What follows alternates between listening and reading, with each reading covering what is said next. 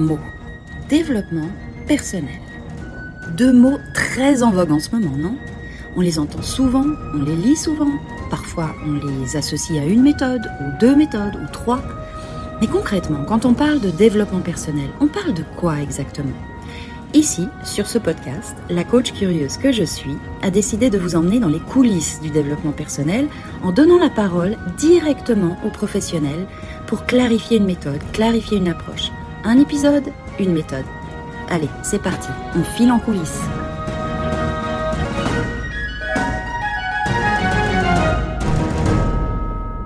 Bonjour, bonjour, bonjour à tous. Je suis aujourd'hui dans les locaux de la société Idéo à Nyon, où l'un des maîtres du lieu, j'ai raison de dire l'un des maîtres du lieu ou tu es le maître du lieu? Non, hein. l'un des maîtres du, lieu. L'un des maîtres du lieu. C'est bien ce qui me semblait, te connaissant. Hmm. à la gentillesse de me recevoir. Et cette personne, c'est Philippe Georgie. Salut Philippe. Salut Michel. Ça va? Je vais bien, oui, merci. Et toi? Oui, moi ça va bien. Je suis ravie de te voir. Bon, on a vécu des trucs assez incroyables tous les deux il y a longtemps, parce qu'on a bossé ensemble. C'était hier. oui, oui, c'était hier.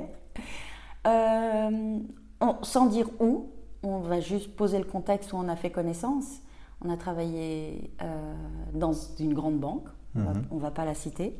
Euh, tu étais responsable du service de formation, de management et de développement personnel, et moi j'étais une de tes sbilles, on va dire ça comme ça de mes collègues, euh, partenaires, amis. Et, voilà. Et voilà. Et c'était juste, moi je garde de cette euh, expérience un. C'était vraiment assez énorme en termes humains. C'était inspirant, c'était intéressant, c'était crevant aussi, parfois, parce tu nous as fait bosser dans des séminaires jusqu'à pas d'heure pour qu'on se mette d'accord sur des restitutions d'assessment, mais c'était captivant je garde vraiment, et puis on a, on, a vécu quand même des, des, aventures assez, assez incroyables dans des séminaires. J'ai certains souvenirs qui me font toujours rire. Euh, et bon, avant que tu nous permettes d'entrer dans les coulisses, dans tes coulisses à toi, j'ai besoin de te dire quelque chose de très très important pour moi, qui a justement trait à cette, euh, à cette expérience qu'on a eue ensemble. Dans ma vie privée et professionnelle, Philippe, laisse-moi te dire que j'ai croisé peu d'hommes et de femmes qui étaient si investis d'une éthique de travail, du respect des gens, du respect apporté aux autres, peu d'hommes et de femmes qui sont si fidèles à leur philosophie et à leurs valeurs.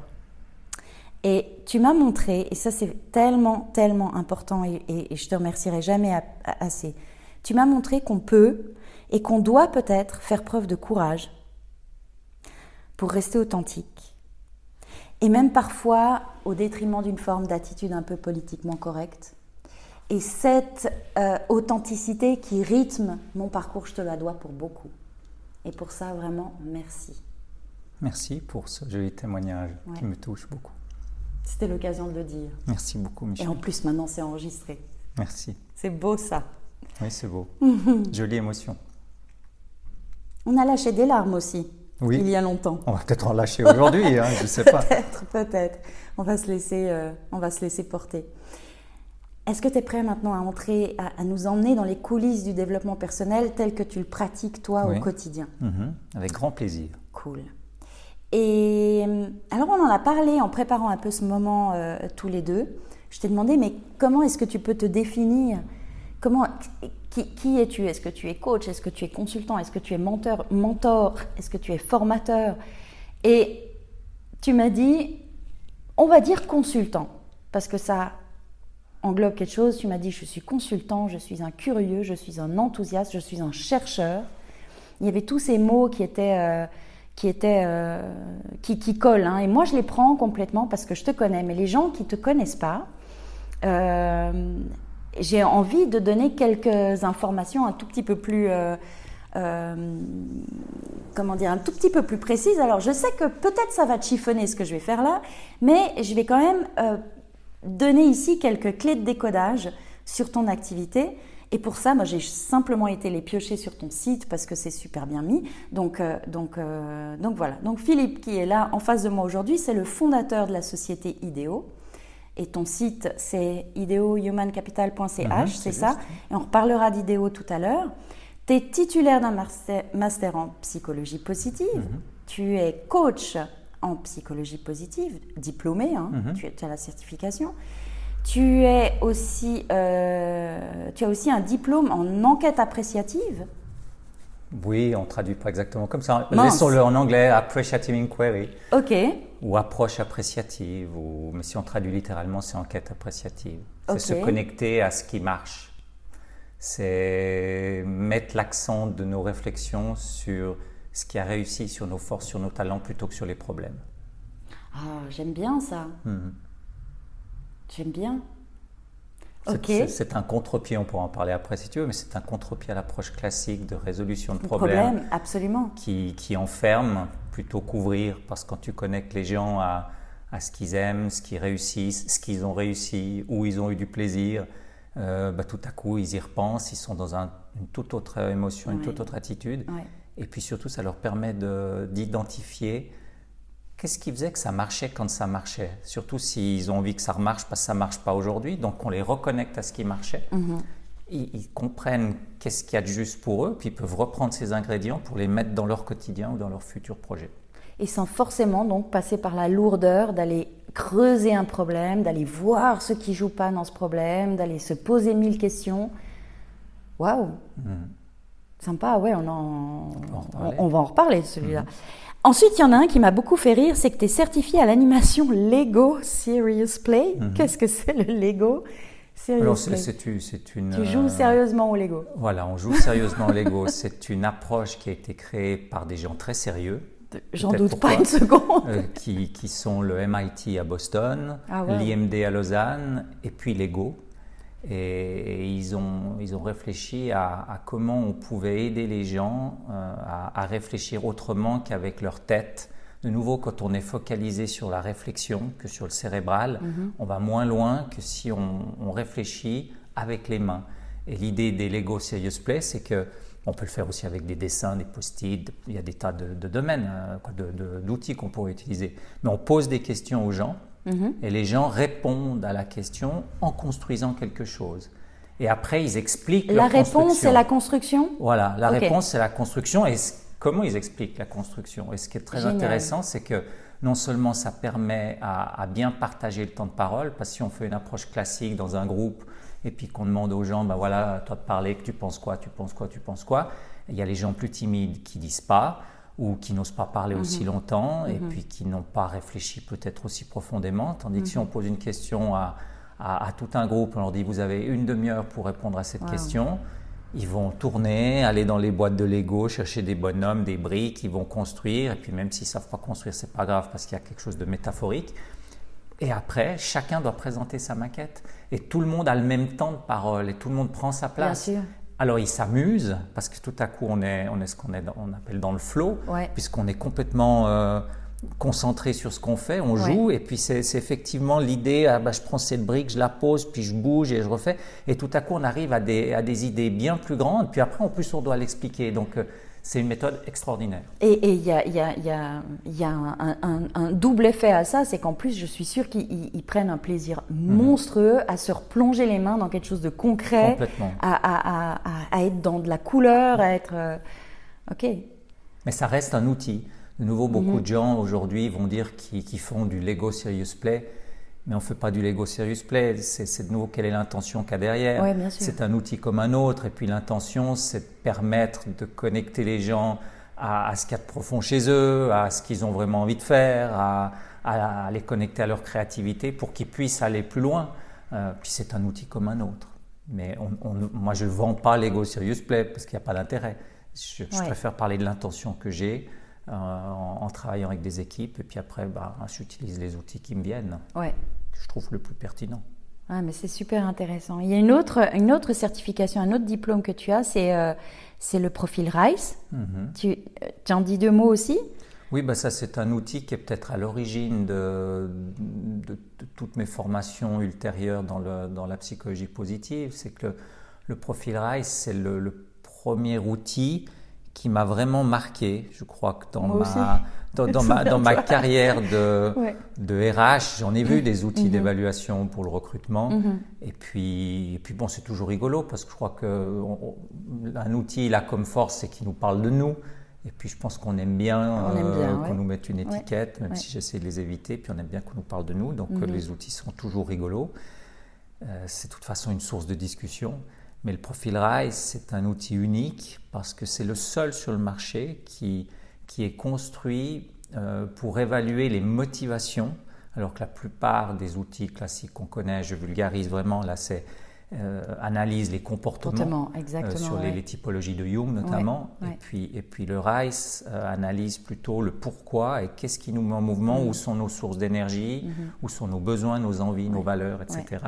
Et, là, il y en a 16 universels. Il y en a 16. Et puis lui, il l'a créé, ce Stephen Rees, il a créé cet outil vraiment en partant d'une analyse scientifique sur les motivations.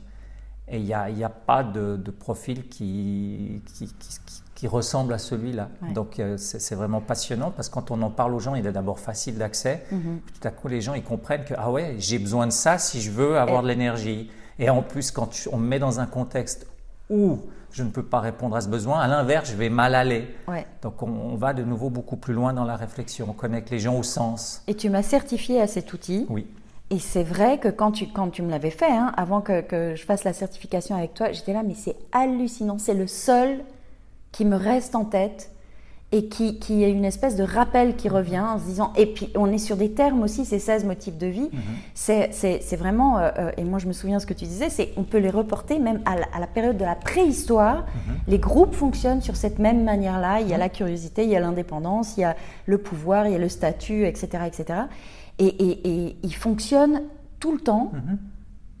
quelle que soit la culture, quelle que soit la religion, quel que soit le sexe, quel que soit l'endroit où on se trouve dans le monde et quelle que soit l'époque, on fonctionne tous avec ces aspirations ou ces non-aspirations. Il, nous, connecte à notre humanité. Incroyable. Il est vraiment incroyable. Donc le RMP, Rice Motivation Profile. Exactement. C'est bien, hein, j'ai retenu ça. Alors, tu as aussi un diplôme de synergologue. Mhm. Alors la synergologie, pour ceux qui ne connaissent pas, c'est le décodage du langage du corps. Donc là, Philippe est en train de m'observer. Donc si je ne suis pas cohérente entre mes gestes et mes mots... C'est une croyance, parce que ça serait complètement euh, non éthique d'observer quelqu'un avec qui l'on parle. Alors bien sûr qu'on voit passer des choses comme ça, mais de nouveau, si on veut être bien dans une relation, euh, on, est concentré sur ce qu'on se dit et ce qu'on vit. Et mhm. je ne peux pas observer en même temps que d'être concentré sur notre relation. Et donc toi, tu filmes, c'est ça Moi, je filme et on analyse beaucoup les vidéos. Et, puis là, ça nous permet de dire, tiens, c'est bizarre, cette personne, chaque fois que je parle de tel sujet, elle fait toujours tel geste. Ou qu'est-ce que ça veut dire mhm. Alors, on n'est pas des, apprentis sorciers non plus, on ne peut pas tout deviner, heureusement, hein, l'être humain est bien plus complexe que ça mais ça nous, ça nous questionne. Donc on peut revenir vers la personne en disant ouvertement, tiens, pourquoi quand je vous parle de ça, euh, regardez bah, ce qu'on a filmé, dites-en moi un peu plus parce que je ne suis pas convaincu de ce que vous m'avez dit ou est-ce qu'il y a quelque chose que vous ne dites pas, mais ça permet d'aller plus loin. Donc les amis, je vous parlais de l'authenticité tout à l'heure, c'est ça. des gens qui sont authentiques, c'est des gens qui ne cachent pas, qui ne manipulent pas et qui sont absolument pleinement présents quand ils sont avec la personne et pleinement euh, euh, honnête quand mhm. il s'agit de débriefer des choses ou de questionner mhm. pour avancer. D'ailleurs, dans notre éthique, là, chez IDEO, nous avons créé un outil d'assessment où on ne met pas de notes et on évalue exercice après exercice mhm. avec le candidat et il nous dit ce qu'il a pensé de l'exercice, on lui dit ce qu'on a pensé, même on le refait pour qu'il puisse réussir si ça s'est pas bien passé. Et le rapport qui est rendu au client, Ensuite, il est, il est rendu que quand le candidat a vu notre rapport, a écrit le sien et on combine les deux. Et, on ne met pas de notes. Et la personne, elle repart de toute façon avec des acquis, elle a appris des choses. Elle a appris des choses. Elle n'a pas perdu la face, elle n'est pas jugée, euh, parce qu'elle voit qu'elle a des qualités aussi. Mm. Et puis la personne elle-même sait si elle a envie de continuer, si elle peut faire ce qu'on lui propose ou pas.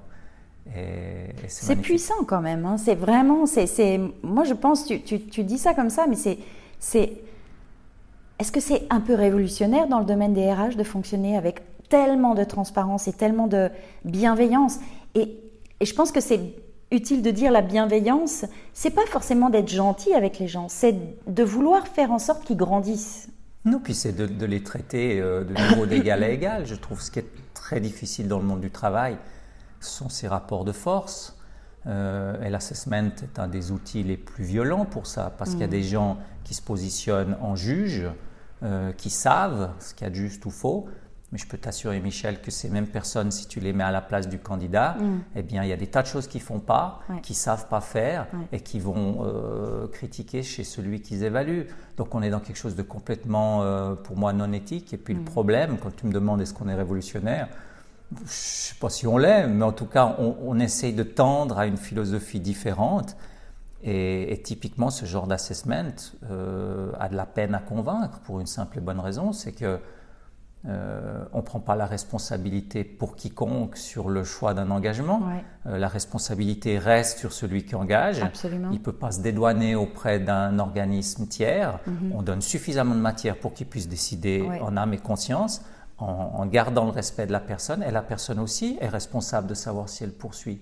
Donc on renvoie la responsabilité aux gens pour dire mhm. c'est vous qui choisissez et mhm. faites-le euh, de la manière la plus jolie possible. La mais nous, on vous a donné toutes les informations. vous, avez tout. Vous avez tout. Mais, c'est sûr que quand, euh, si on engage un consultant pour faire un assessment, puis qu'il a dit la note elle est de temps, et puis vous, il vous l'engagez ou vous l'engagez pas, c'est facile pour le client parce qu'il dit bah, on m'a dit d'engager, j'engage, puis si ça passe pas, bah, c'est pas de ma faute, c'est le consultant qui s'est planté. il y a beaucoup de choses aujourd'hui comme ça dans le monde du travail. On trouve les moyens de renvoyer la responsabilité. Absolument. Absolument. Et on abîme les gens avec ça. On abîme les gens avec ça.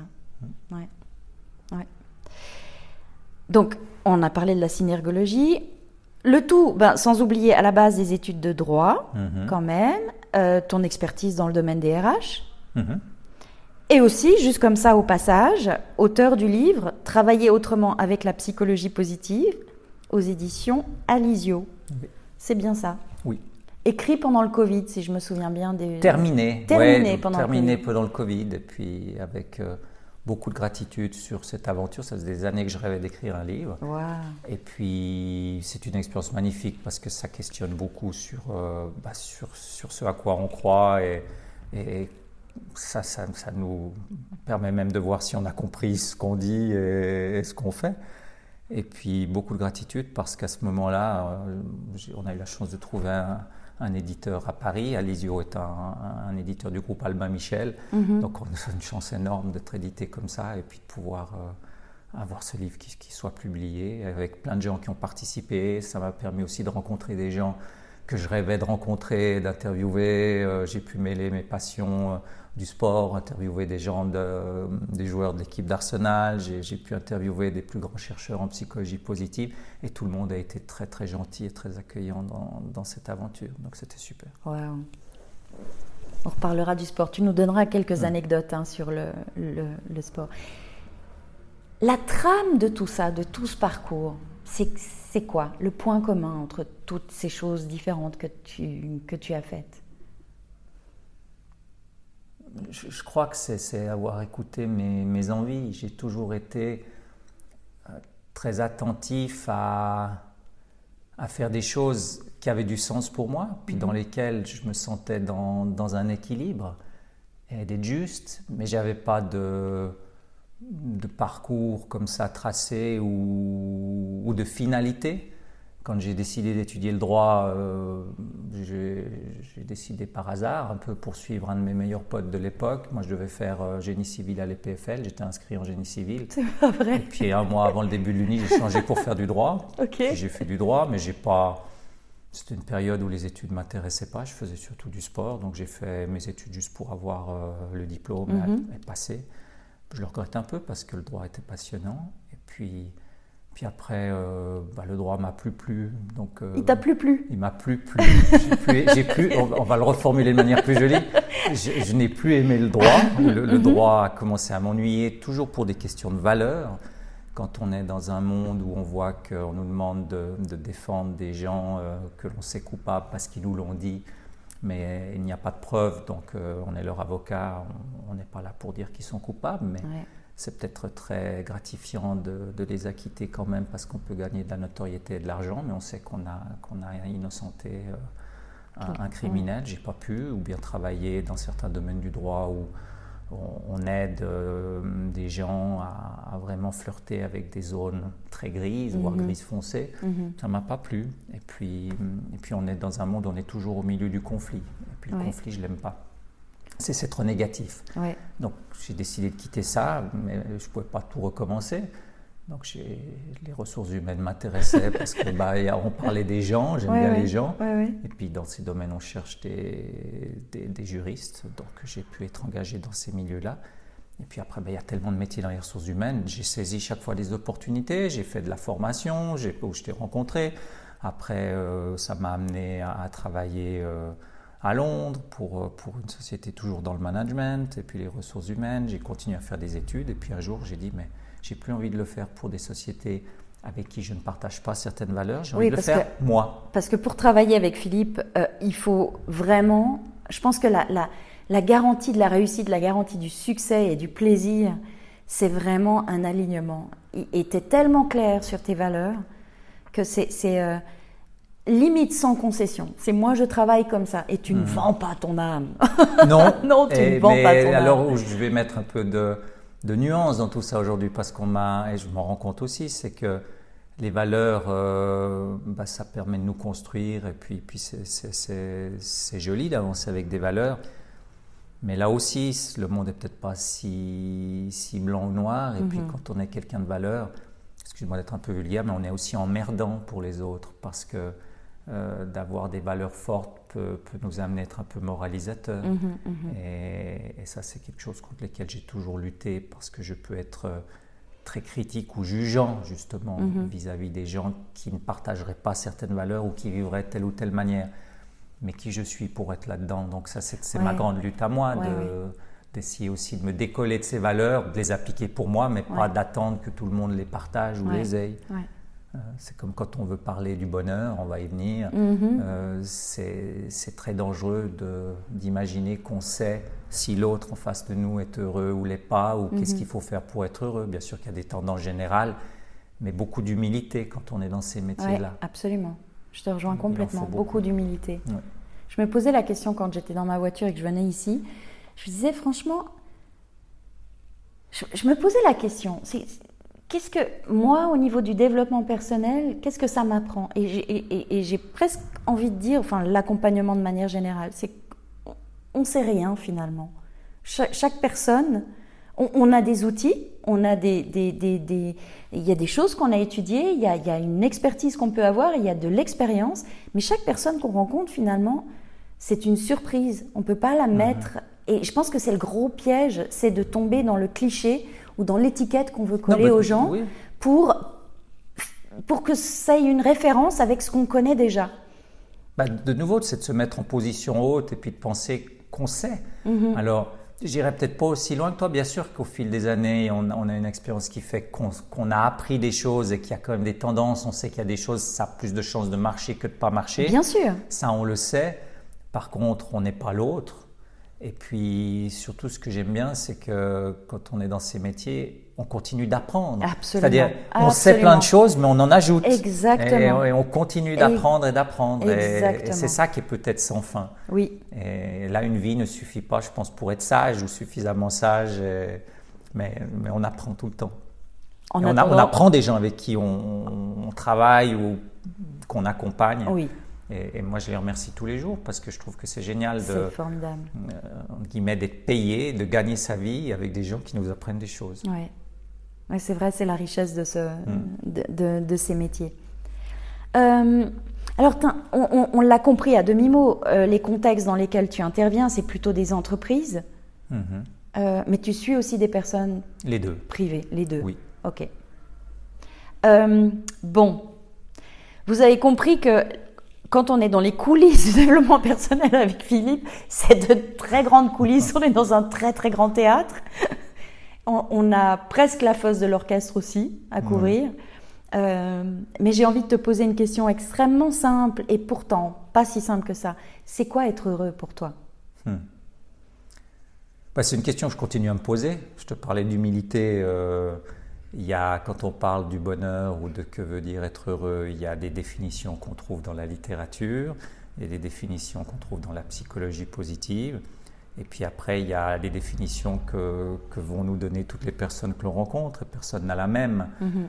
Donc moi, j'ai n'ai pas envie de donner une définition. Si, si je devais m'y prêter, euh, en tout cas, j'ai pas envie de, de, te donner les définitions officielles, euh, parce que je ne sais pas si elles apporteraient quelque chose. Mais pour moi, être heureux, d'abord, ça ne peut pas être une finalité, même si si Aristote, parce que quand on parle de psychologie positive, le père de la psychologie positive, c'est Aristote qui parlait déjà de ces choses-là et qui disait que le but ultime de tout être humain, c'est ce qui nous relie le plus, c'est l'envie d'être heureux, c'est mhm. cet objectif du bonheur. Et, je pense que ça, ça nous relie. Oui, tout le monde veut être heureux. Maintenant, qu'est-ce que ça veut dire? Ben, Ça veut dire pour moi de d'avoir une vie qui est, qui est, cohérente avec qui l'on est au plus profond de nous, c'est-à-dire tendre à la vie qui est la plus juste pour nous mhm. euh, en tant qu'individu unique. Et puis, et puis c'est aussi de savoir que, que le bonheur, c'est pas une finalité. le, meilleur moyen de jamais être heureux, c'est d'aspirer à cette finalité d'être heureux, parce que on peut pas. Euh, on vit des moments de bonheur, euh, mais, l'être humain, euh, ben, par définition, il va bien, il va moins bien, il va pas bien. La vie nous renvoie des choses qu'on n'a pas prévues et puis qui, sont terribles mhm. ou qui sont extraordinaires, mais on décide pas de tout. Mhm. Donc là aussi, je trouve que c'est terrible d'imaginer qu'on est maître de son bonheur, on est maître de, des actions qu'on fait au quotidien, mhm. mais on n'est pas maître de nos émotions. nos émotions, on les vit, elles sont là, euh, je peux être avec la personne que j'aime le plus au monde qui fait un truc et puis au fond de moi, mon émotion, mais je la déteste cette personne. Ce qui va faire la différence, c'est qu'est-ce que je fais de cette émotion. C'est ça. Euh, parce que je pourrais la détester et la tuer, ou je peux la détester puis juste être conscient que c'est juste comme ça, parce que c'est une émotion, j'y suis pour rien, mhm. mais je l'aime cette personne aussi, mhm. et, je vais agir d'une manière qui est, qui est, constructive. Et, et, pour moi, le bonheur, c'est ça. Je pourrais te parler de certains modèles, mais c'est il y a des modèles qui montrent que le bonheur, c'est, c'est tous les jours d'œuvrer pour ça. Beaucoup de gens croient que, que le bonheur, non seulement c'est une fin, puis que oui, il s'achète, ou euh, oui, s'acquiert d'une s'acquiert facilement, mais c'est comme euh, apprendre un instrument de musique, une langue, un métier. C'est tous les jours mhm. euh, des actions, c'est faire des efforts. Mhm. On ne peut pas euh, tendre à une vie épanouie, et je préfère peut-être utiliser ce mot, euh, sans faire des efforts, sans avoir une rigueur, sans, sans être attentif à des tas de leviers qui font qu'on va bien aller. Et, voilà, ça serait plutôt ça ma définition. Et, plus j'écoute de gens, moi ce que j'aime bien, euh, c'est que les gens qui sont vraiment sincères, je crois, dans ces métiers, ils osent dire que des fois ils vont pas bien. Mm-hmm. Et moi j'ai fait une déprime au printemps. Et je suis un mec qui va s'estimer heureux et équilibré, mais j'allais pas bien pour mhm. différentes raisons. Alors que si on regarde objectivement, les gens auraient pu me dire, mais il n'y a aucune raison que tu n'ailles pas ah bien. Mais non, j'allais pas bien. Mhm. Et qu'est-ce que j'ai fait? Bah, J'ai essayé de m'appliquer tout ce que je, fais avec des gens qui, quand ils viennent me trouver, vont pas bien. Bah, et, ça, et, ce que je peux dire, c'est que ça peut marcher. Et, et, ça marche même très fort parce que oui, on peut se reconnecter, on peut accepter l'émotion qui fait qu'on va pas bien mhm. et décider de OK, je fais quoi? Et même dans mes journées où je vais pas bien, je vais tout à coup avoir euh, des moments de bonheur. Il y a, il y a une, euh, une, euh, une, chercheuse en psychologie positive que j'aime particulièrement qui s'appelle Barbara Fredrickson, qui a écrit notamment un livre qui s'appelle Love 2.0 et, et, qui, elle, décrit le bonheur ou le, le définit. Ah, ça, c'est une définition que j'aime bien. Euh, en disant que le bonheur, c'est des moments de micro-bonheur. Mhm. C'est-à-dire, on rencontre quelqu'un, on parle, on a mhm. une émotion de 10 secondes, de 15 secondes où on se sent vraiment bien. Mhm. et, le bonheur, c'est l'addition de tout ça. C'est ces moments-là. Euh, mais de nouveau, elle ne parle pas du bonheur comme une fin. Et puis, puis, si je devais peut-être encore apporter une chose qui peut, qui peut intéresser, c'est que euh, dans ce monde où on nous fait croire que bon, on peut tous être heureux, en revenant déjà, qu'est-ce que ça veut dire? Tu as bien compris que c'est compliqué à le définir. mais, mais hum, les gens qui n'y arrivent pas vont culpabiliser parce ah, qu'ils vont, dire, ils vont se dire bah, mais oui, je suis un idiot parce que, parce que les autres y arrivent, moi j'y arrive pas. Et, d'ailleurs, euh, alors ça c'est des recherches notamment qui ont été décrites par Sonia Luburmiski, qui, qui a, écrit des livres vraiment passionnants en psychologie positive, qui elle arrive à une conclusion. Alors elle a un petit peu évolué dans ses chiffres ces dernières années, mais dans ses premières recherches, c'est de dire que 50% de notre aptitude au bonheur, elle est génétique. Ah, c'est pas vrai. C'est-à-dire qu'on n'est pas avec les mêmes aptitudes. On peut être issu d'une famille dépressive euh, et on aura beaucoup plus de difficultés à être heureux, ou on peut euh, être amené à, à être naturellement optimiste, résilient, positif Ouais. et avoir plus de chances d'être heureux. Et 50%, c'est prédéfini. Ensuite, elle dit que 10% c'est le contexte, seulement 10%. Et pourtant, quand on discute avec les gens, ils, Oui. ils nous parlent de leur vie. Mon Oui. boss est insupportable, ma femme ou mon mari m'embête, mes Ouais, enfants, ces ouais. ados, je les supporte plus, le monde y va pas. On dirait que c'est beaucoup plus que 10%. Mais en fait, ce contexte qui est décrit comme responsable de leur malheur, C'est 10% c'est que seulement. 10%. Donc il reste 40%. Ouais. Et, et ce qu'elle explique, elle dit qu'on a 40% d'actions pour être heureux. Donc, euh, C'est déjà pas mal C'est déjà quand pas même. mal, mais Ouais. c'est 40%. Donc effectivement, si celui ou celle qui a pas de chance, qui est qu'à Mhm. 10 ou 5 dans les 50%, puis le contexte, il lui est défavorable, il est à zéro, ben, il peut quand même tendre à 50% de bonheur s'il bosse vraiment. Par contre, celui qui est à 50% parce qu'il est né heureux, euh, au bon endroit, J'adore comme et, tu et dis puis, ça. et puis qu'il est dans un contexte euphorique, il est déjà à 60, ben, il peut tendre à, à l'euphorie. Hein, il n'a Ouais. pas besoin de drogue pour ça après. Mais, mais ces, ces gens-là, oui, elles, elles travaillent beaucoup sur ces 40%. Donc, elles renvoient quand même à la responsabilité des gens, c'est-à-dire que même dans le pire des scénarios où on est avec zéro et qu'on vit un contexte terrible, Mhm. on a 40%, 40% d'action d'action. pour aller mieux. Et ça ça, dé- ça, ça revient de nouveau à nos actions, à nos décisions. Mm. Et, hum, et si tu me laisses développer, parce que là j'ai une idée qui, j'aimerais pour lever aussi les doutes sur ça. Moi, le mot psychologie positive, je l'aime pas tellement parce que les gens comprennent pas ce que c'est. On peut en reparler si tu veux, mais c'est souvent confondu avec la pensée, Pensée positive. C'était une de mes questions. elle- et la grande différence, Ouais.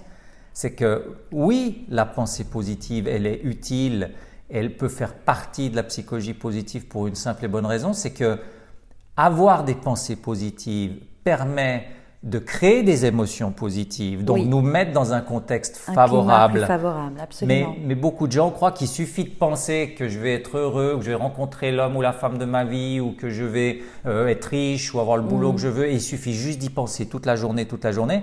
Ça marche pas. C'est une des parties. Mais la deuxième partie, qui est la plus importante, c'est l'action. Mhm. Ok, je rêve euh, de faire ce métier-là. Ben ok, bah boss, fais des études pour ça ou, ou renseigne-toi, mais fais les choses. Ouais. Je rêve d'être heureux, ben, il suffit pas juste de rêver. Qu'est-ce que tu changes dans ta vie? Quelles Mhm. sont les habitudes nouvelles que tu mets dans ta vie? Et la pensée positive, elle a un rôle à jouer, mais que si elle est couplée avec, avec des actions. Des Donc- actions qui, qui t'amènent vers du mieux, qui t'amènent Ouais. vers du progrès. Ouais. Ceci dit, ce, ce- ce- ce principe de- de- de- d'accumuler des actions, c'est exactement ce qu'on retrouve pour bâtir la confiance. Oui, Euh, Oui. On ne la décide pas, on ne dit pas, tiens, aujourd'hui j'ai décidé d'avoir confiance en moi. C'est, des, c'est un cumul d'actions et de, de, de mise en mouvement, en fait, et d'actions très concrètes qui, Ça qui fait vont partie, renforcer. ouais. Ça en fait partie. c'est parti. Ouais, j'avais envie de ramener ma fraise sur ce coup C'est bon. Ah ouais, ça, ça- Donc, ça en fait pas- partie. mais- Oui, non, mais voilà. C'est, mais c'est l'importance de l'action, en fait. Il n'y a pas Bah, juste... L'action, oui, puis après, mais c'est pour ça que, que tu me dis, euh, ça fait partie de la confiance, parce que j'ai envie de dire aussi une chose, que le, une des richesses de notre vie, c'est que dans l'action, on se plante. C'est que dans l'action, on, On tombe, essaye, on, on- se trompe. oui, et, on et le meilleur moyen d'apprendre, c'est justement de, Oui. de se tromper, de pas toujours réussir. Donc, comment on accompagne les gens à agir, à ne pas avoir peur de l'échec, à ne pas être minés parce qu'ils n'ont pas réussi ce qu'ils ce qu'ils espéraient, et, et à, à maintenir leur confiance. C'est des sacrés défis, ça, parce qu'il y en a, ils se trompent une fois, ou ils- de par leur éducation, leur histoire de vie, ils n'ont plus envie d'essayer. Mhm. Donc ça, c'est des, des- des- chaque, de nouveau, chacun est différent. Mais, mais je pense que c'est super important de, de, de renvoyer les gens de nouveau à leur responsabilité d'action, ce qui devient dans les métiers d'accompagnement de plus en plus difficile, parce Oui. qu'aujourd'hui, on est, euh, comment dire, soutenu ou aidé par tellement de technologies et de choses où on n'a plus besoin de faire l'action nous-mêmes. Oui. On demande à quelqu'un de la faire à notre place. Oui. On n'arrivera jamais à quelque chose de positif comme ça. C'est une question euh, récurrente que, je, que, que j'aime bien poser dans, dans mes interviews, surtout avec certaines approches. C'est comment est-ce que tu, tu engages la personne dans, dans l'action? Parce qu'il y a certaines, euh, euh, certaines approches qui peuvent paraître assez passives. selon les outils qu'on Mhm. qu'on va utiliser, que, que ce soit des outils scientifiques ou autres. Ça peut être une démarche qui est très passive en fait. Mhm. On te dit, voilà, c'est tu fonctionnes comme ça à cause de ça, à cause de ça, c'est ici que ça bloque. Ok, mais comment est-ce que tu engages les personnes dans le processus d'action? Euh, L'engagement, ça, je te renvoie à toutes les théories sur, euh, sur le flow, comme on dit. Mhm. Ce flow, c'est le flow, c'est un, un- comment dire, un, un C'est un état, état, ouais. un état Un dans état de lequel on est, où on, euh, on va même pas dire que c'est une émotion parce qu'on on n'est plus, on n'est même pas dans l'émotion. Mhm. On est tellement euh, concentré, focalisé sur ce qu'on fait qu'on est pleinement investi à ça. C'est l'engagement maximum, le flow. Ouais. C'est puisque tu me parles d'engagement. Et comment on tend au flow, c'est c'est de mettre des gens. euh, on travaille sur deux vecteurs. Le premier vecteur, c'est de les mettre à une tâche qui est suffisamment ambitieuse, qui soit suffisamment challenging, si je parle anglais, de- Oui. qui, qui- qui fasse envie, parce que c'est pas facile, mais que c'est quand même atteignable. Donc Oui. euh, un défi qu'on a à relever. Et puis euh, l'au- l'autre chose, c'est de, de les faire travailler avec leurs forces. Donc il faut, il faut le défi, il faut la force, et puis il faut les faire travailler sur des choses qu'ils maîtrisent. C'est-à-dire que si à un moment on les met sur des choses qu'ils ne maîtrisent pas, ils vont se planter, ils vont avoir peur. Si tu les mets sur des choses qui sont trop faciles, ouais, ouais. ils vont Ils pas vont se lasser, focaliser. ouais. Donc il faut vraiment qu'on utilise les compétences mais le maximal, Mhm. mais sans franchir cette limite. Et il faut qu'on les mette au service d'un objectif qui soit ambitieux. Et, et quand on relie les deux, on arrive à cet état de flow. Donc Ouais, euh, c'est c'est le meilleur moyen. Et souvent dans le monde de l'entreprise, il manque l'un des deux. Soit on, on met les gens dans des, dans des tâches qui sont répétitives où euh, Ouais. il n'y a pas d'ambition particulière. Ouais, pas de et, puis même euh, Ouais. où on, on ne va pas comment dire, solliciter des compétences nouvelles, on Mhm. reste toujours sur les mêmes. C'est le problème pour moi de ce qu'on vit dans les administrations. Je travaille avec des administrations, beaucoup de gens sont très malheureux parce Mhm. qu'ils deviennent juste des automates. Ouais. Et il n'y a plus de plaisir de- d'apprendre vraiment de nouvelles choses. Il n'y a pas vraiment de défis qui sont nouveaux Mhm. non plus. Et, et voilà. Et dans, dans- quand, tu, quand tu travailles avec des administrations sans citer de nom, et puis là, tu es complètement libre de répondre ou pas, le mandat que tu as, c'est l'objectif qui t'est donné, ou que tu veux atteindre toi, ou que tu clarifies avec les équipes, c'est quoi? C'est Mais justement d'essayer de ouais, redéfinir un peu des cette... mandats- euh, C'est des mandats très difficiles parce que finalement, moi, j'interviens surtout pour faire de la cohésion d'équipe. mhm, Alors ça, c'est mon avis. Je pense que si j'interviens sur ces sujets-là, c'est parce que comme on est face à des gens qui n'ont plus totalement de sens, qui Mhm. n'ont plus d'autonomie ou pas d'autonomie suffisante, et puis qui s'ennuient au travail, ben, les relations ne sont pas au top. Ouais, bien sûr. Et, et je suis pas convaincu que traiter juste la relation et la cohésion va, va vraiment changer les choses. Mhm. On donne un, un bol d'oxygène pendant un temps, Ouais.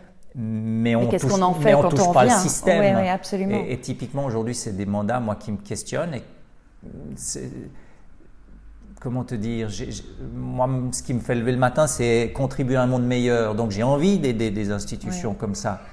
Mais aujourd'hui, j'y crois pas trop parce que parce qu'on ne peut pas toucher le système. C'est-à-dire que le système, il reste ce qu'il est et, et on touche des parties du système qui dysfonctionnent parce que le système dysfonctionne. Donc, il faudrait pouvoir toucher le système. Ouais. Mais on n'a pas ces mandats-là. Oui, ça rejoint une des questions, euh, euh, mais, mais manifestement, la, la réponse, elle est, elle, est, elle est plus compliquée que ce que, je- ce que je pensais avoir comme, comme réponse. M- ma question, c'était comment est-ce que tu équilibres les objectifs de performance de l'entreprise en incluant le plein respect des besoins fondamentaux des, des collaborateurs, en fait, des gens, des personnes qui y travaillent? Je ne sais pas quoi te répondre sur ça. Je- je- Bah, je- je- pour moi, c'est. Elle c'est- était bien, ma question, j'avais Oui, envie de la poser. Elle, elle est bien, mais parce que tu me fais réfléchir comme ça, vraiment euh, à chaud. Moi, cette notion de la performance, c'est quelque chose qui, qui continuera à me questionner et où je me sens souvent en décalage avec, avec le monde d'aujourd'hui parce Mhm. que parce qu'un patron d'entreprise aujourd'hui, s'il veut exister d'abord lui-même, euh, se sécuriser par rapport à, sa, à son poste, à son statut, il est obligé d'atteindre des résultats, d'avoir de la performance. Absolument. Et l'entreprise, si elle veut être pérenne, elle est aussi obligée d'atteindre Ouais. de la performance. ça, c'est quand même un impératif. C'est un impératif. Mhm. Et effectivement, euh, les, les gens ne nous engagent pas pour nos beaux yeux ou pour notre philosophie ou nos valeurs. Ils nous engagent parce qu'ils espèrent qu'on va les aider à atteindre de la performance. Maintenant, la performance, il faudrait qu'elle puisse durer. Pour qu'elle puisse durer, alors qu'on est dans un monde où le burn-out augmente chaque année, où les dépressions augmentent chaque année, où les gens vont de moins en moins bien, d'après tous les, sondages qui sont faits, on voit qu'on n'est pas dans la durabilité. Donc on doit changer les gens, on doit les remplacer, ou alors on, va utiliser les gens qui vont encore bien euh, trop, et c'est eux qui, se fatigueront et qui, tomberont demain. Donc c'est très compliqué de garder la performance si on, ne travaille pas sur des gens qui vont bien. Et moi, ce que je dis toujours à mes clients, mais j'enfonce une porte ouverte parce que tout le monde le sait en plus, c'est que, mhm. ouais, vous voulez de la performance, ben, la meilleure performance que vous voulez obtenir, ça sera avec des gens heureux, épanouis, parce que ces gens-là vont bien fonctionner. Et puis s'ils fonctionnent bien, ben, ils iront au-delà même de ce que vous attendez. Ça, c'est la théorie. Maintenant, quand on est patron d'entreprise, euh, juste de faire confiance à quelqu'un comme moi qui va dire faites juste des choses pour que les gens aillent bien, vous verrez, au bout du compte, vous irez mieux. On leur demande quelque chose de terrible parce qu'on leur demande de perdre le contrôle sur ce qu'ils ont appris dans leur management, c'est-à-dire leur reporting, leurs calculs, leurs chiffres, leurs euh, leur financiers, leur tout ça. Mais est-ce que c'est pas compatible? Mais non, je pense que c'est très difficile de faire les deux. Parce que parce que c'est comme c'est un avis hein, peut-être très tranché, mais je pense qu'aujourd'hui euh, pour, pour pouvoir diriger une entreprise, ça demande des compétences métiers techniques de, de direction hein, pour, mhm. pour, pour, simplement gérer l'opérationnel, le stratégique, le financier. Qui, qui demande d'avoir une rigueur dans les processus, dans tout ça. Et, et, finalement, quand on est le maître de ça, parce qu'on a appris à le faire, on est rassuré parce qu'on peut contrôler ça. Mhm. Par contre, contrôler l'envie des gens, leur motivation, leur forme, leur épanouissement, leur bien-être, on peut plus rien contrôler. Mhm. C'est juste faire confiance en l'être humain en disant si je t'écoute et puis que je te donne un environnement qui te va bien, si je te laisse fixer les objectifs, si euh, je te laisse travailler 4 jours euh, au lieu de 5 parce que tu seras plus heureux et puis que tu me dis que tu feras même plus qu'en 5 jours, mhm. j'ai envie de te croire. Mhm. et, puis, et puis certainement que ça va peut-être marcher. Mais est-ce que j'ai envie d'essayer? Non, parce que j'ai peur. Donc euh, on est dans quelque chose, comment on fait pour, pour gérer cette peur du dirigeant mhm. à oser fonctionner autrement Parce que ce n'est pas ce qu'il a appris. C'est pas ce qu'il a appris. Et cette notion de peur, elle me, elle m'interpelle parce que moi, je, je, je, pensais. D'ailleurs, c'était une, une, des questions que je voulais poser quand justement tu parles de, de, de cette notion de bonheur au travail, d'être heureux, d'avoir des personnes qui travaillent, qui sont heureuses et, et, ça peut tout changer.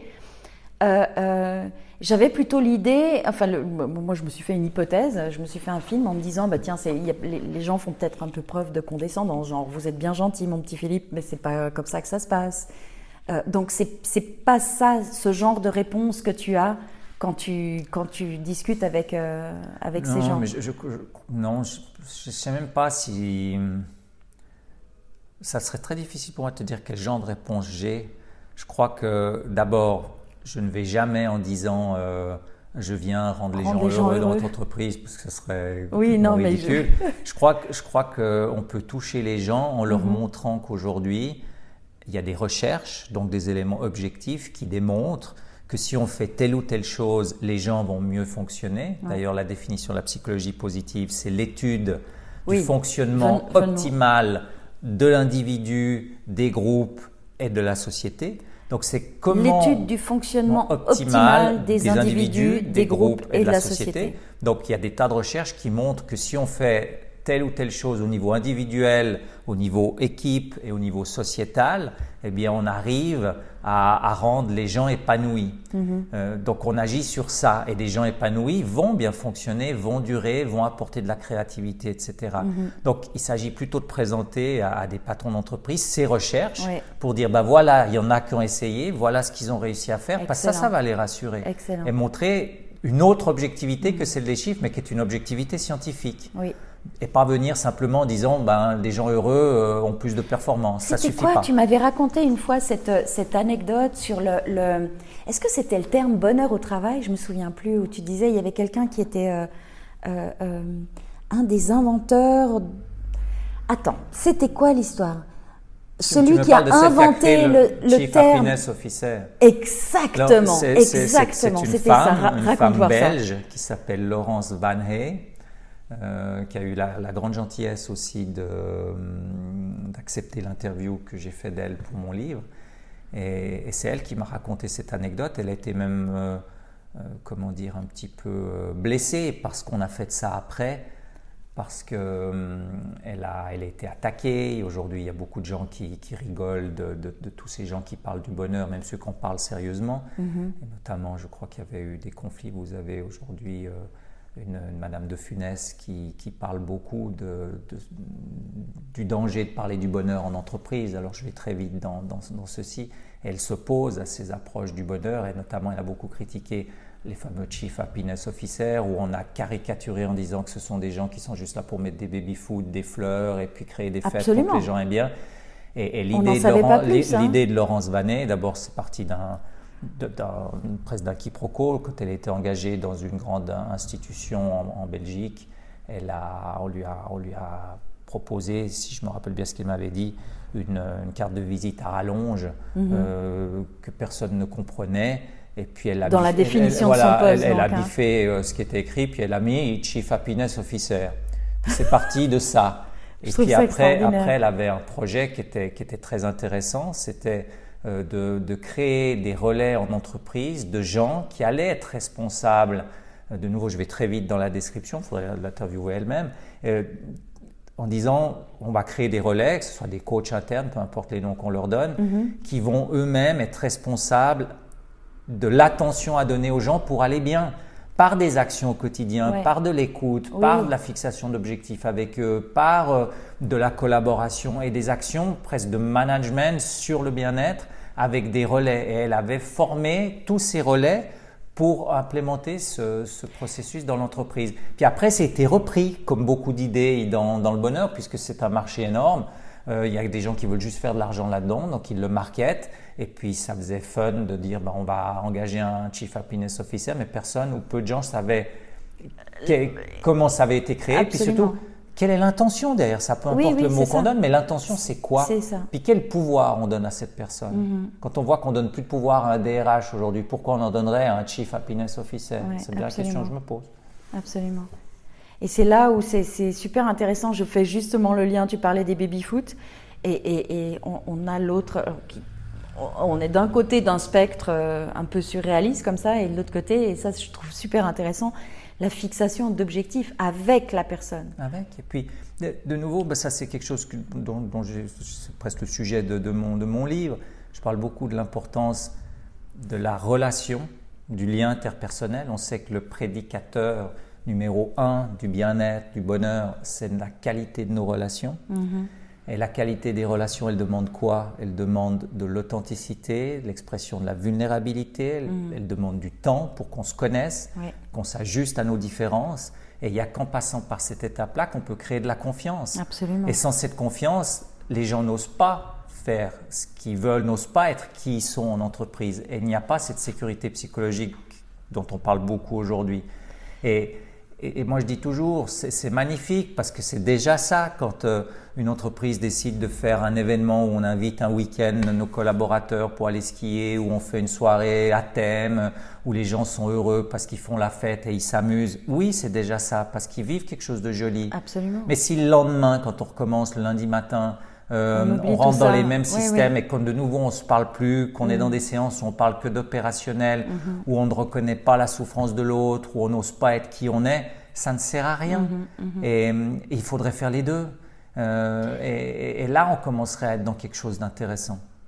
C'est vraiment, c'est vraiment captivant. Hein. C'est, euh, j'ai une question à te poser là par rapport justement à ce, à ce, comment dire, à ce, oh mince, attends, je perds mon mot. Euh, à ces méthodes, en fait, ces, ces, événements que, que, tu peux, qui, qui, qui, rendent, qui font des jolis souvenirs, que, qui, qui, améliorent les relations, etc. Et si on fait le lien avec la psychologie positive, est-ce que c'est une méthode? Est-ce que c'est un savoir-faire? Est-ce que c'est un art de vivre? Comment est-ce que tu, tu, comment, ça s'applique comment la psychologie positive bah, en fait? la, psychologie positive, c'est de nouveau, c'est une question que je, me pose constamment parce que je pense que ce mot, il n'est pas aidant pour ce qu'on fait derrière ça. C'est-à-dire que souvent c'est mal perçu parce qu'aujourd'hui c'est aussi très, mal, très à la mode de mettre l'adjectif positif après tout. Mhm. Euh, mais la psychologie positive, dans sa création, elle avait pour vocation simplement de dire, quand c'était créé en 1998 par Martin Seligman, alors il y avait déjà des, des chercheurs avant qui ont influencé, il y avait déjà des choses qui se faisaient avant, mais officiellement elle a été créée en 1998. Le but c'était de dire, mais nous les psychologues finalement on on n'étudie que les pathologies. On étudie que les gens qui vont pas bien. Le, rapport entre les recherches sur toutes les pathologies et ce qui va pas bien avec celles sur ce qui va bien, c'est complètement disproportionné. Donc ça serait bien qu'on commence à étudier et analyser bien des groupes qui vont bien, des gens qui vont bien, mhm. et, puis, et puis de savoir pourquoi ils vont bien. En fait, ils font quoi ces gens pour aller bien? Et c'était ça l'idée. Mais ça ne voulait pas dire, parce que la psychologie positive était beaucoup critiquée, parce qu'on lui reproche de faire croire que quand on qu'on n'a pas le droit de pas de pas bien aller, que qu'en fait euh, on, devrait toujours aller bien, que la psychologie positive permet d'aller bien tout le temps, euh, euh, et puis qu'en plus elle, a fait croire qu'elle avait inventé des nouvelles choses alors qu'elle avait c'était basé sur des recherches d'avant, mais elle, l'a jamais caché, bien sûr qu'elle a elle a continué à poursuivre. Ce qu'elle a voulu faire, c'est surtout développer plus mhm. les recherches sur ça, mhm. et, puis, et puis surtout pas d'en faire un diktat, et puis d'en faire quelque chose de, de niais, si j'ose utiliser ce mot. Euh, même si c'est peut-être tellement un mot euh, d'actualité, mais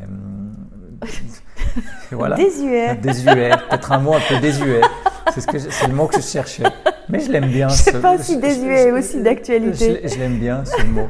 Mais voilà, donc euh, non, la, psychologie positive dit, dit pas que on, doit toujours aller bien. Euh, cette tyrannie du bonheur, on en a parlé en préparant un peu cette interview. Et, c'est terrible. On a, ouais, c'est terrible. Hein. C'est quoi les dérives de la tyrannie du bonheur? Bah, les dérives, tu peux pas nous laisser, tu peux pas nous, laisser croire qu'on est heureux un peu? Mais je pense que d'abord, je suis pas là pour faire croire à quiconque ce qu'il est. C'est à chacun de le dire. Mais je pense que, euh, de nouveau, c'est d'accepter. Euh, moi, il y a, quelqu'un que j'aime beaucoup qui s'appelle Tal Ben Shahar, qui, a créé l'Académie des sciences du bonheur à New York, qui était avant ça, qui est un chercheur, un écrivain, euh, qui est diplômé de l'université de Harvard, qui est la, personne qui a lancé les premiers cours sur le bonheur à Harvard, qui était le cours le plus suivi à Harvard. Génial, ça date de euh, quand ça? Je crois que si, si, tu vas sur YouTube, ça doit dater des années 2010 à peu près. ah, incroyable, je ne savais pas ça. Il y a des tas de vidéos où on le voit, et mhm. puis, et puis aujourd'hui, il a créé l'Académie des sciences du bonheur. Il a osé utiliser ça, on lui l'a reproché aussi. Alors lui, il peut le faire parce que c'est Tal Benchar, et puis que c'est peut-être un des une des sommités en matière de, psychologie positive. Et lui, il allait un pas plus loin. Il a, il a voulu dire que oui, la psychologie positive, elle fait partie des sciences du bonheur. Mais dans les sciences du bonheur, euh, en tout cas dans les sciences qui permettent aux gens de s'épanouir, il n'y a pas que la psychologie. Mm. Il y a l'art, euh, ah. de, de, créer de l'art, de, euh, il y, a, la philosophie, mhm. il y a la science, mhm. il y, a, y, a, tellement de choses. Et lui, il parle un peu de tout ça. Il y, a, les écrivains. En fait, c'est de se nourrir d'un ensemble. Et lui, ce que j'aime bien, c'est qu'il ne parle pas. Alors, ça, le jeu de mots, on peut le faire en anglais. Euh, on ne peut pas le faire en, en, français. Lui, quand il parle de well-being, parce que c'est l'autre mot utilisé pour happiness, mhm. euh, ou avec flourishing aussi, mais quand il parle de well-being, lui, il a inventé, il parle de whole being c'est-à-dire d'être un tout, d'être bien, mais c'est un tout, parce que tout est interconnecté. Et il a créé un modèle qui montre que on doit connecter plein de choses. Et, justement, en connectant plein de choses, on, ne connecte pas que des théories psychologiques. il y a des penseurs, on peut, je reviens à Aristote, il y, a des, il y a des philosophes, il y a des écrivains qui nous ont marqués, il y a des films qui nous marquent, il y a des musiques qui nous font du bien. Il y a toutes ces choses-là. C'est ce que je trouve extraordinaire. Ça, ça me touche beaucoup, hein, ce, que, ce, que, ce que tu dis là, et c'est vraiment, ça me transporte parce que je dis toutes les choses, tous les exemples que tu as cités, c'est comme si ça nous ramenait à la richesse de notre humanité telle qu'on voilà telle qu'on qui, qui, fait partie de notre histoire, qui est ancrée dans notre histoire et il nous ramène complètement à cette cette, cette cette magnifique, cette beauté, cette, cette, ces talents de création qu'on a, pour les choses quelque part qui sont, euh, qui sont là depuis toujours en fait. Ben, oui, puis c'est comme dans la psychologie positive, il y a, il y a le mot émotion positive qui permet, parce que bien sûr, plus on vit des choses agréables, Mhm. il y a une théorie qui s'appelle la théorie de broaden and build, c'est-à-dire euh, élargir et construire. Mhm. Si on est dans des contextes où on vit des choses agréables, confortables, on va avoir tendance à, à avoir plus de créativité, à avancer, à faire des choses. Et, il y a des tas de recherches qui montrent que les gens qui disent qu'ils vont bien, donc qui se disent plus heureux, sont plus créatifs, ont plus de succès, vivent plus longtemps, sont moins malades. Il y a des recherches qui le montrent. Euh, donc c'est magnifique. Maintenant, euh, ben oui, on va pas toujours bien. Et puis il y a des émotions négatives qui arrivent qu'on n'a pas décidé. Ouais. Et, et où, jusqu'où va Tal Ben-Shahar Et ben, c'est pas le seul à le faire. Dans, dans la philosophie bouddhiste, on en parle aussi, dans la pleine conscience aussi, c'est qu'on enlève ce terme positif ou négatif dans les émotions. Parce que si on les regarde d'une manière plus large, Oui. une émotion, elle est toujours utile. Elle, nous donne beaucoup d'informations. Il n'y en a pas des positives ou des négatives. C'est une émotion. C'est une émotion. Et, et ce qu'il est important de se dire, c'est qu'est-ce qu'on fait de notre émotion? Elle nous donne de l'information. Mhm. Euh, ok, c'est confortable, magnifique, j'en fais quoi C'est pas confortable? Alors, ça nous renvoie à notre humanité de dire j'accepte d'abord d'être humain, c'est-à-dire j'observe. Ben là, je vais pas bien. Ouais. C'est pas confortable ce que je vis. Mhm. C'est super, j'en fais quoi? Ou bien là, je vais bien. Et puis c'est aussi parce que dans notre, euh, dans notre société, des fois les gens culpabilisent d'être heureux alors que celui d'à côté l'est pas. Ça, c'est incroyable. Et, dis donc. et- et- et- et c'est aussi très important de se dire, mais j'ai le droit d'aller bien. Ouais. C'est pas une honte aussi, parce qu'on en fait presque des fois quelque chose à l'opposé. On a envie d'être heureux, mais quand on va bien, on est gêné. Oui, Euh, mais j'ai le droit d'aller bien. Ça. Et puis c'est de se dire que c'est le plus beau cadeau qu'on peut faire aux autres, c'est d'aller bien, parce que c'est un, un jeu à somme gagnante pour tout le monde. Mhm. Quand je vais bien, l'autre il va bien. Je veux dire, c'est beaucoup plus agréable d'aller bien pour l'autre. Et, et- et ça, c'est le grand débat sur la. Parce que c'est très égocentrique aujourd'hui de réfléchir qu'à soi. Qu'est-ce que je fais pour aller bien? On nous renvoie ça souvent de dire Oui, mais attends, tu penses qu'à toi, tu penses qu'à aller bien. Euh, T'es un égoïste. Oh, Euh, et, en même temps, on nous dit, euh, on, on- on nous- on nous- on nous- on nous talonne aussi avec le truc, pensez à, pensez à vous, il est temps de prendre soin de soi, soyez vous-même, etc., etc. Et- Il y a de quoi ne plus s'y retrouver. Alors, je- moi, alors moi, je, je suis très clair sur ça. Je pense que de, de- de- Tel seul alors ça, je suis très clair. Ouais, c'est super important de prendre soin de soi. Ouais. Parce que de toute façon, euh, en prenant soin de soi, on prend soin, soin des, des autres. parce qu'on offrira aux autres quelqu'un qui va bien. Et, et on améliore nos relations, on améliore tout ça. Donc, euh, on est tous gagnants. Le, le- le bien-être, euh, il est contagieux. C'est comme l'amour, c'est comme le sourire, c'est contagieux. Oh, ce serait presque un mot de la fin, dis donc. Mais j'ai encore. J'ai j'ai encore, euh, j'ai encore euh, deux questions. Est-ce qu'il y a une question clé que tu poses à tous tes clients? Ah purée, j'ai chopé Philippe. Et il est sans non, voix. je, je- je- je crois que non. il n'a pas de réponse. De nouveau, je reviens à, ces- à cette humilité, c'est c'est leur demander, mais si vous me sollicitez, de quoi vous auriez besoin? Vous, Qu'est-ce que vous attendez? C'est quoi votre intention? Vous, vous espérez quoi? C'est un mot qui revient très très souvent quand tu parles, cette notion d'intention Ouais. en fait. Ouais. Ben, C'est ça. De- Je préfère tellement ce mot à objectif. mais oui, L'objectif, oh bon sang, je crois qu'on on on est gavé Ouais. d'objectifs. L'intention, Mais l'intention, c'est plus doux. L'intention, Elle est plus humaine. Derrière l'intention, il y a le sens. Mm. Je pense que euh, si je devais vraiment définir pour moi, hein, euh, que ce que j'ai expérimenté personnellement, parce que c'est la, même chose, je pense que, que toi qui es maman, euh, euh, ben, ce qui marche pour toi, tu as envie de le, de le donner à tes enfants pour dire bah, ça marche pour moi, ça va marcher pour, pour eux. Et puis, puis si ça marche pour, pour eux, bah, tu vas peut-être le donner à des amis. Ou tu- et puis on va le dupliquer, donc on expérimente des choses. Et, et moi, j'ai trois, trois règles que j'essaie de m'appliquer. La première, c'est c'est vivre des, des- des émotions positives et d'accepter de les vivre sans culpabilité, ce qui n'est pas toujours facile. C'est aussi être dans l'être. Moi qui suis un cérébral plutôt, c'est un effort pour moi parce que je suis toujours dans l'analyse alors que je me rends compte que je suis pas assez à, à faire la fête ou à danser ou à profiter de choses. Alors, quand j'allais pas bien cette, euh, ce printemps, bah, j'ai recommencé juste à être, c'est-à-dire à, à remonter sur mon vélo, à faire de la musique. Oui, parce que tu es sacrément à- à- sportif. À, être hein. dans la nature, tout Oui, ça absolument. à être. Et ça, c'est la première chose. La deuxième chose, c'est d'avoir des objectifs, des intentions, puisque j'ai utilisé ce mot, Mhm. mais qui ont du sens. Et, et- et je dirais même d'avoir des, des intentions qui, qui vont au-delà de sa personne ou de sa petite personne, c'est-à-dire des choses qui, qui ont une contribution Mhm. Ont plus la large fame- que nous-mêmes. oui, Vraiment, cette fameuse notion de sens. Oui. Et puis la troisième, c'est qu'on on a tellement de richesse en nous, c'est de l'utiliser cette richesse pour apprendre, pour progresser, pour être curieux, pour expérimenter. Mhm. Et cette notion aujourd'hui d'apprentissage, pour moi, elle est, elle est tellement importante parce qu'on est, on est dans de telles forces contraires. Aujourd'hui, on nous fait croire que pour être heureux, faut acheter, faut avoir telle voiture, telle maison, euh, faut faire tel voyage, faut visiter telle chose, faut avoir telle possession, faut avoir tel nouveau téléphone.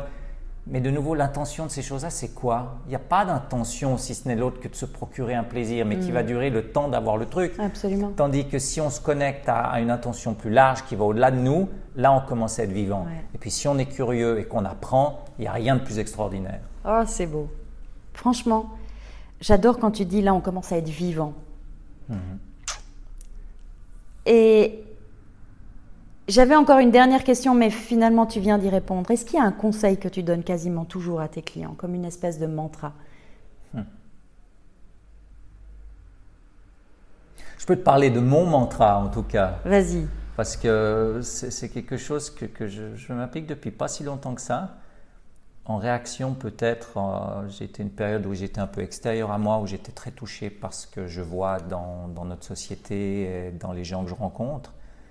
Me mais il faut que je me reconnecte sur moi, puis plutôt que de te laisser emporter par tes valeurs ou tes jugements, euh, c'est de se dire, euh, et c'est mon mantra, sois le changement que tu veux voir dans le monde. C'est-à-dire, agis encore au plus près de ce que tu veux être, ou du monde que tu aimerais voir, mais fais-le chez toi d'abord. Euh, C'est qui- de qui est cette phrase? Je me souviens Je plus. sais elle est pas. de- oui, elle, elle est, elle est, elle est de quelqu'un.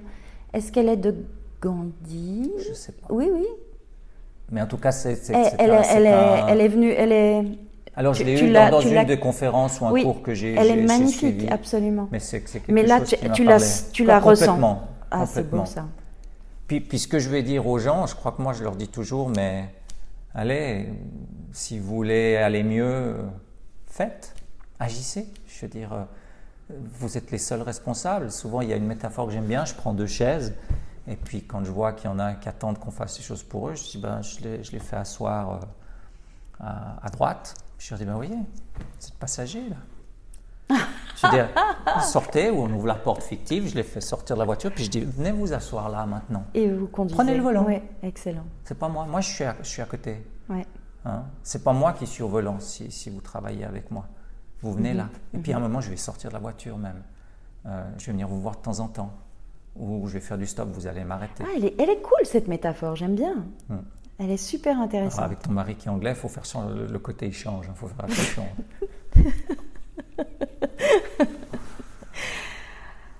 Euh, la toute dernière question, mais là aussi, enfin, je dis, on a parlé de tellement de choses. J'avais envie de te poser la question quel serait le plus petit changement, le plus petit changement? Que chaque être humain de cette planète pourrait faire et qui bénéficierait à toute l'humanité En fait, j'ai pas envie de t'en donner un. J'ai envie de revenir de nouveau à des outils très simples et, et très connus pourtant et très basiques de la psychologie positive. La première, c'est la gratitude. Même quand vous n'allez pas bien, essayez de vous connecter à, à ce que vous avez vécu de joli aujourd'hui. Écrivez-le. Ouvrez un carnet et tous les soirs, écrivez les trois, les quatre, les cinq choses qui étaient sympas. Même si c'est juste le rouge-gorge que vous avez vu euh, 10 secondes sur une branche ou, ou la personne que vous avez, vous avez croisée, à qui vous avez souri, qui vous a souri, ou n'importe quoi, ou la lumière magnifique du matin. Euh, vous connectez à ça. Ça, je pense c'est- c'est un outil qui est, qui est, qui est hyper puissant. Vraiment, la, la gratitude. Après, le, le deuxième, j'aurais envie de dire, so- soyez authentique, c'est-à-dire euh, osez votre vulnérabilité. Et que comme ça que vous allez ouvrir des portes. Euh, dites qui vous êtes, demandez de l'aide si vous en avez besoin, faites des choses. Ouais. Puis la troisième chose, qui est peut-être la plus puissante, euh, c'est donner de l'amour. Quand je dis donner de l'amour, faites des choses pour les gens. Une des choses Ouais. qui apporte le plus de bonheur aux gens, c'est de contribuer à l'autre. Donc contribuer à l'autre, que vous appelez ça de l'amour, de la- de l'attention, de, de, de- de tout ça, ça va, ça va beaucoup aider. Donc euh, foncez dans ces petites choses de tous les jours, parce que ça fait vraiment du bien. C'est un sage, Philippe. Quand je vous ai dit que les coulisses étaient grandes. oh là là. Donc je suis une coach curieuse, hein, tu le sais, et je pourrais comme, con- continuer comme ça à échanger pendant, pendant, pendant longtemps. Mais euh, euh, s'il y a un mot que les gens pourraient retenir, pour, que tu aimerais que les gens retiennent, une phrase que les gens que tu aimerais, j'y arriverais, que les gens retiennent de, de, de ce moment passé ensemble, ce serait quoi? Donnez-vous euh, l'opportunité et la chance de vivre votre vie, votre vraie vie à vous. Et, et derrière votre vraie vie à vous, il y a certainement des rêves. Et il n'y a que les personnes mortes qui n'ont plus de rêves. Donc euh, il y a, Ouais, vous pouvez toujours tendre à vos rêves. Génial. Merci toujours. infiniment, Philippe. Donc, on a, on, on a vu que, que, au début, au, niveau des, des présentations, euh, j'ai dit consultant. Je crois qu'on peut mettre la, la, la coche à côté, c'est fait.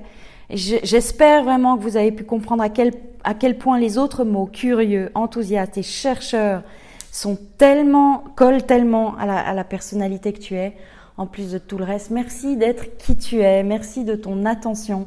C'est juste euh, un moment formidable qu'on vient de passer ensemble. Merci beaucoup, Merci de beaucoup, m'avoir invité, beaucoup. Michel.